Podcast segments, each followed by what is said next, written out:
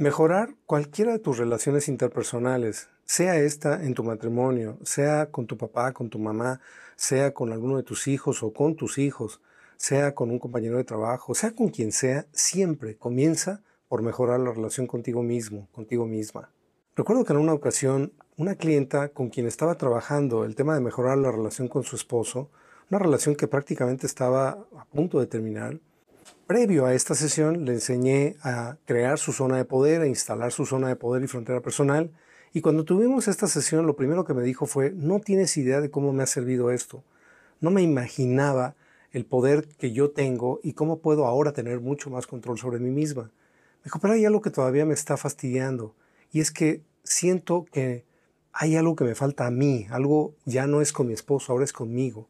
Entonces, indagando con ella, empezó a decirme una y otra vez de maneras múltiples que ella se sentía poca cosa, se sentía incompleta, se sentía no suficiente ante su marido y no solo ante su marido, sino ante otras personas, porque no estaba teniendo el reconocimiento de las demás personas, no estaba teniendo suficientes halagos, reconocimientos, etcétera, muestras de aceptación por parte de las demás personas. Y justo ese es uno de los problemas con los cuales hemos sido educados la gran mayoría de las personas. Es un error sistemático, es un error del sistema, es un error de la Matrix, podríamos decirlo así, de nuestra sociedad. Y el error es creer que nuestra autoestima depende de cómo nos tratan los demás. Si te tratan bien, entonces tu autoestima está muy elevada. Si te tratan mal, tu autoestima está bajo. Si tienes fama, está arriba. Si no tienes fama, está abajo. Si tienes muchos likes, está arriba. Si no tienes popularidad, está abajo.